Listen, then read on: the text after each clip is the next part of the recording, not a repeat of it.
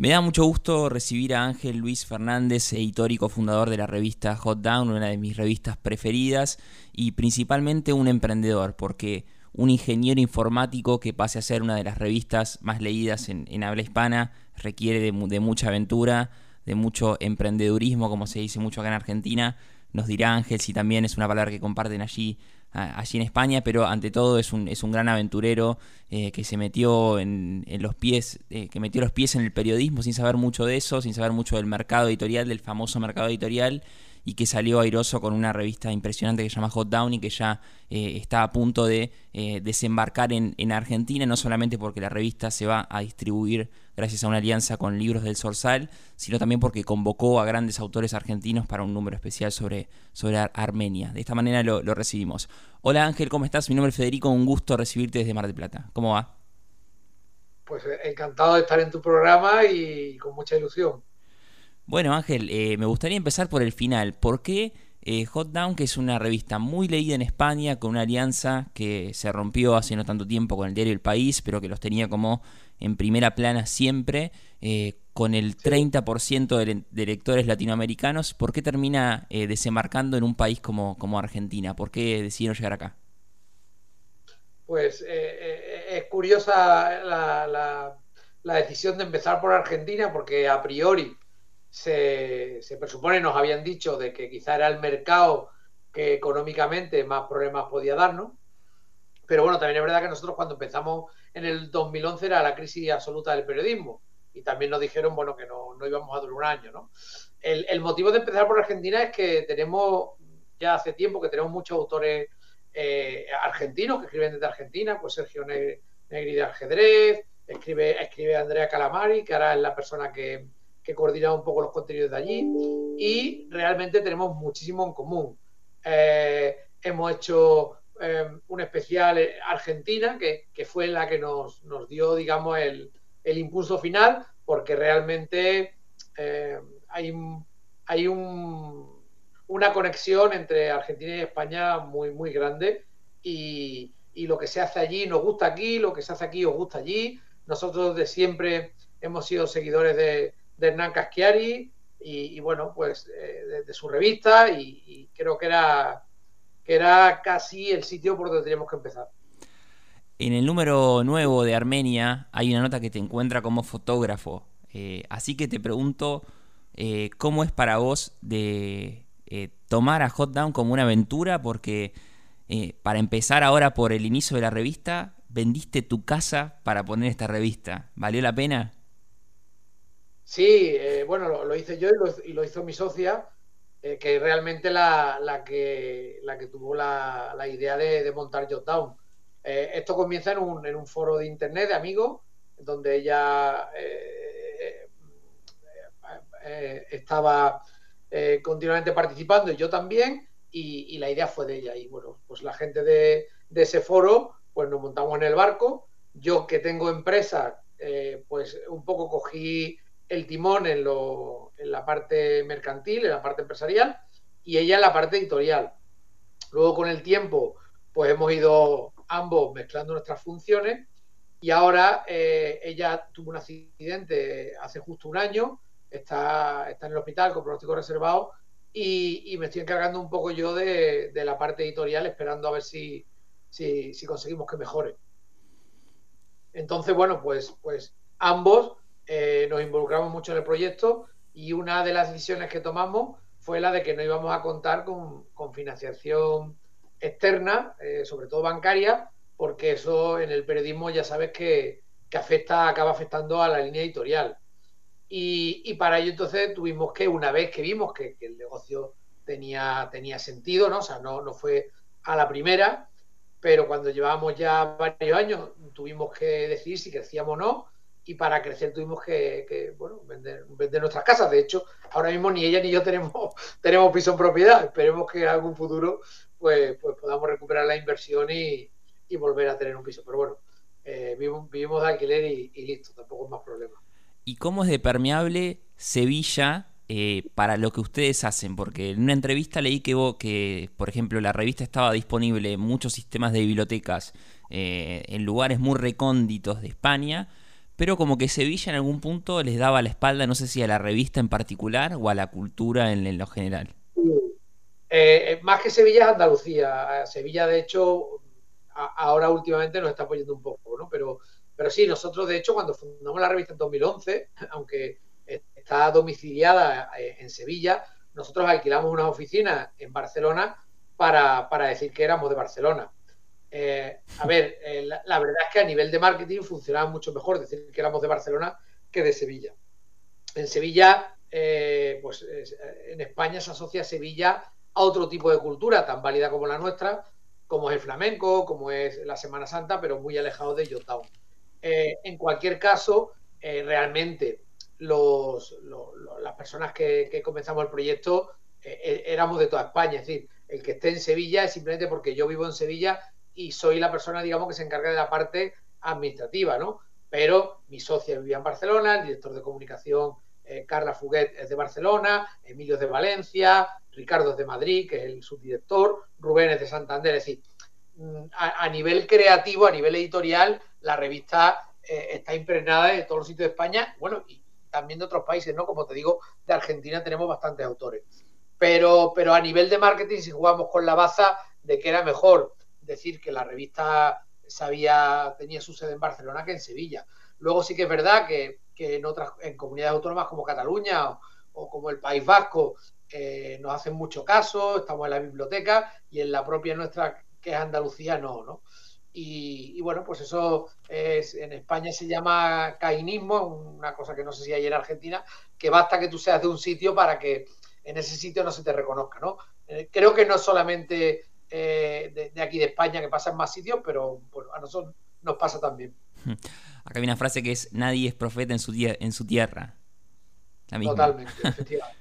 Bueno, eh, pues, aquellos que no se acercaron a la revista, que por ahí leyeron algún artículo aislado por redes sociales, porque valga, valga decir, la revista tiene un trabajo muy pormenorizado, creo que fue eso fue una idea de tu socia de, de empezar a vender las, las entrevistas o los artículos de una manera muy innovadora en Facebook y en Twitter, sabiendo que eso era un puente muy grande para, los lectores.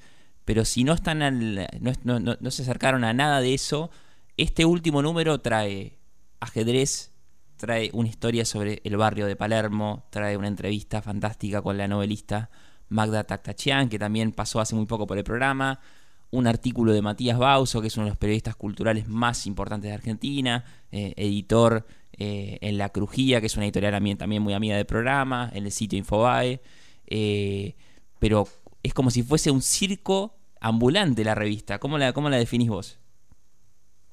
Bueno, eh, en realidad la frase que nosotros tenemos de cabecera es la, famosa frase de Shakespeare, de ahí método nuestra locura, ¿no?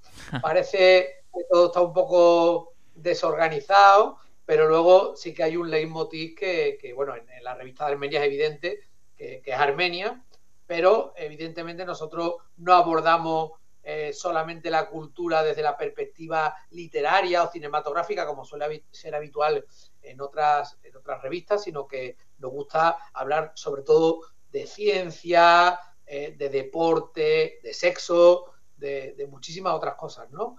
Y, bueno, pues en eso digamos que, que nos diferenciamos un poco de, otras revistas culturales, ¿no? Que, suelen ser menos permeables a, este otro tipo de, contenido. Al final, eh, el deporte es cultura, el sexo es cultura, el, cine es cultura y, la literatura, por supuesto. Y, nosotros, pues, pues lo abordamos desde todo eso de enfoques. ¿Y hay algún tema que decidieron no tocar nunca en la revista. Me imagino por ahí lo que puede llegar a tener que ver la connotación con derechos humanos, con gente que reivindica, en, su caso, el franquismo, en este caso, la dictadura argentina. ¿Hay temas en los que dijeron esto, no? No, no, el, vamos, sí, el, único tema en el que no entramos es el amarillismo, eh, sobre todo televisivo, ¿no? De, bueno, de la gente un poco que se pasa la vida gritando en la tele, pues, pues nosotros eso lo evitamos, ¿no? Eh, nos gusta hablar de cualquier cosa siempre y cuando eh, sea eh, con rigor y, que sea entretenido. A nosotros no, nos han acusado de ser de izquierda, de ser de derecha y, de todo. porque no nos encajan en ningún punto? Porque lo mismo podemos entrevistar al, al Gran Wyoming, que es un, un periodista y humorista de izquierda como a Francisco Marguenda, que es el director de La Razón. ¿no? Eh, siempre que haya alguien que tenga algo interesante que decir, nosotros no, no, no, no hacemos, no, no, lo digamos, no lo metemos en una lista negra. O sea, cualquier tema puede ser tratado siempre y cuando se haga desde el respeto, sobre todo con mucho rigor y con un poco de gracia. Eh, el ser la contra del amarillismo hizo que la revista sea puramente en blanco y negro. Sí, sí, fue mm, desde el principio eh, a nosotros nos gusta el, cine en blanco y negro, nos gusta el blanco y negro y la fotografía en blanco y negro. Entonces, em, además, nuestros artículos son bastante largos, mínimo de 1500 palabras, los hay de 10.000, y eh, nos dimos cuenta enseguida que, sobre todo en la, en la web, leer en blanco y negro, sin imágenes, eh, con GIF animado, sin, sin distracciones, pues, pues es más agradable, ¿no? Y la revista impresa igual eh, es una revista hecha con mucho gusto y en blanco y negro y, reivindicamos esa, ese blanco y negro. En cualquier caso, de vez en cuando, si hay que poner algo en color, hemos tenido una portada en color y tampoco pasa nada, ¿no? Pero sí, lo nuestro es blanco y negro. Leer la revista es casi como leer un libro e incluso eh, adoptaron una, una, cosa muy innovadora que yo no la había visto en ninguna revista de ningún lugar del mundo, que uno siempre cuando se va de viaje busca, termina con la, con la valija llena de revistas porque le gusta el periodismo, le gusta la lectura. Eh, que es un diferencial de 5 euros para que vos te lleves la misma revista pero con tapa dura. Eh, ¿Eso desde cuándo está? Y también te pregunto para allá los lectores argentinos que quieren aventurarse en la revista papel, en este nuevo eh, objetivo y en este nuevo desafío de, la revista, si la tienen que comprar por la página oficial o si va, a haber otros canales de venta acá en Argentina. Bueno, eh, en Argentina lo va a distribuir el libro de Zorzal y va a llegar a, las librerías a los que ellos llegan, ¿no? Entonces, digamos que la apuesta en Argentina es más por el canal de, librería, que también lo tenemos en España, que por la, por la venta directa. En cualquier caso, la venta directa también va a estar disponible. Eh, en tapa dura, de momento no, porque, porque la tapa dura realmente se vende poco. Y lo hicimos para un conjunto de usuarios que nos lo demandaba. Entonces, estamos imprimiendo de las 5.000 revistas que imprimimos, solamente se imprimen 100 en tapa dura. O sea, casi que es una, una joya para, quien la compre, ¿no? Un incunable. Pero de momento, en, Argentina de momento no, está la tapadura, aunque por la web se puede pedir, o sea, no hay problema. ¿La revista sigue siendo y seguirá siendo trimestral o hay otros objetivos para hacerla de otra manera? No, no, no, la revista es trimestral porque de hecho ya trimestral estamos hablando de 300 páginas, 288, pues, pues es que es prácticamente un libro, entonces eh, hay que leerla despacio, hay que hay que saborearla y no puede ser, no puede ser con una mayor frecuencia. Siempre siguen con la línea de entrevistas atemporales, pero te pregunto después de hacer tantos números si hubo algún hecho de la realidad que hizo que una entrevista quedara opacada o por lo menos perdiera algún tipo de sentido, no sé si en la entrevista en su conjunto, pero por ahí alguna, alguna respuesta haya quedado un poquito descolocada más, que, más que la entrevista que se hace en el momento, lo que sí nos pasa es que como nosotros somos una empresa pequeñita, tenemos que reutilizar mucho los contenidos. Entonces, eh, los contenidos de la revista trimestral tardan mucho en aparecer en la web. Pueden tardar seis meses o pueden tardar seis años. Entonces, ha habido veces que hemos cogido alguna entrevista de hace, por ejemplo, cinco o seis años, que aunque sea temporal, pues a veces se ha quedado un poco eh, eh, floja en alguna parte de la entrevista, precisamente por, esa antigüedad, ¿no? Pero son muy pocas puntuales y no y además no afecta al global de la entrevista. Ángel, te hago una pregunta para aquellos que eh, escuchan el programa, interesados por los libros, pero que también trabajan en medios de comunicación. Para vos una buena entrevista que tiene sentido, que tiene tintes de atemporalidad, ¿se puede seguir publicando cuánto tiempo más? ¿Cuánto es la sobrevida de una entrevista una vez que salió? Date cuenta que una, de las condiciones que nosotros ponemos para hacer la entrevista es que el autor, autor, director, cantante, no puede estar en promoción. Es decir, no, no, va, no vamos a hablar de su libro, no vamos a hablar de su disco. Al final es una entrevista geográfica en la que tú eh, eh, le vas a preguntar sobre su vida. Entonces suelen ser gente con trayectoria, ¿no? Eh, hay muy pocas entrevistas que hagamos a alguien de, de 22, 23 años. Eh, no, quiere decir que no las queramos hacer. A mí me encantaría, y de hecho es un objetivo que tenemos, entrevistar a Bizarraps, ¿no? Eh, allí en Argentina. Pero claro, evidentemente, eh, aunque el tío es un crack, no puede contar lo mismo cuando tenga 60 años que cuando tiene 23. Entonces, en ese sentido, pues normalmente entrevistamos a gente que tiene ya una trayectoria profesional, empresarial o personal larga.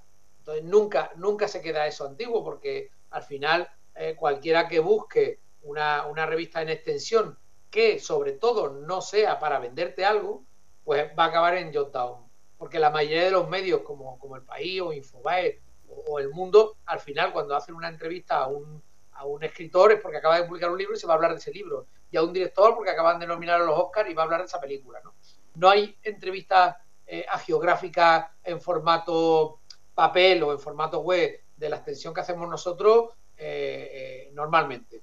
Eh, sí que es verdad y nosotros notamos que desde hace 5 o 6 años hay, hay otros medios de comunicación que un poco se han fijado en cómo hacemos las cosas, nosotros las cosas y de alguna manera pues, pues, pues lo, lo, intentan hacer de una forma parecida. Pero mm, nadie llega a las 10.000 palabras, nadie llega a las 15.000 palabras. Supongo que, a nivel editorial, aunque un periodista tenga ganas de, entrevistar a, alguien en profundidad, pues eh, le, imponen unos límites. Sí, acá como, como dice un cantante argentino muy famoso, Gustavo Cerati, tarda en llegar y al, final hay recompensa. Yo creo que eso, eso resume también gran parte del, camino de, la revista. Eh, incluso este programa de entrevistas con escritores termina siendo una rara avis en los programas de radio que, uno se siente a, a, charlar con editores, con escritores, con gente ligada al mundo del libro y, y de las revistas con tan buenas ideas. Eh, no se me ocurre mejor forma de cerrar esta charla, Ángel, que preguntarte cuáles son los tres libros que tenés atrás tuyo. Vemos una biblioteca, hay libros puestos de forma eh, común y tres que están exhibidos de una manera particular. Te pregunto cuáles son esos tres libros para, para cerrar esta charla y para seguir también cultivando las ganas de comprar la revista en Argentina y de leer cosas nuevas. Pues ahora mismo eh, los tres libros, bueno, casi todo lo que tengo detrás mía es ciencia ficción, eh, porque es lo que, lo que más me gusta, ¿no?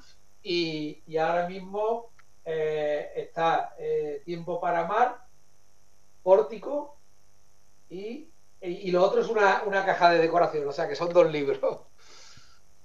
Buenísimo. Algo, ¿cuáles son los autores? ¿Cómo sabes si se consiguen en Argentina? Sí, Tiempo para Amar es de Robin Heinlein y, y, Pórtico es de Frederick Paul. Y bueno, son dos de mi, de mi libros de cabecera, ¿no? Los favoritos. A mí lo que me apasiona es sobre todo la ciencia ficción y el cómic. Y, de, de, eso de lo que he hecho, he hecho muchas entrevistas y, algunos artículos en YouTube. Buenísimo. Bueno, Ángel, te agradezco mucho por tu tiempo. Eh, que siga este exitoso camino de, la revista que en este caso los trajo a, a, Argentina en formato físico, porque lectores argentinos eran un montón. Conozco mucha gente que está muy pero muy contenta con esta noticia. Así que bueno, esperemos que también con el tema de ferias del libro y con estas vueltas de la vida también puedan, podamos tenerte acá en, Buenos Aires defendiendo la revista y contándonos de esta historia que, comenzó con la, con la venta de tu casa para, para costear una revista y que salió bien. Así que me alegro que haya salido bien y que hayas compartido esta charla conmigo. Muchas gracias. Muchas gracias a ti, Federico, y a tus oyentes. Muchas gracias. Hablamos con Ángel Luis Fernández, cofundador y editor de Hot Down, una de las revistas más impresionantes de habla hispana. Tiene sede en Sevilla, inventaron unas oficinas eh, en Barcelona en su momento para que los tomen un poco más en serio, pero como resumíamos también, el camino eh, y esta gran apuesta por las entrevistas largas y el buen periodismo llegó a buen puerto. Tal es así que eh, hicieron una alianza con el diario El País, llegan a Argentina, se van a conseguir en librerías, anoten el nombre de esta revista si es que no la conocían, Hot Down, eh, la van a pasar muy muy bien y van a leer artículos inolvidables.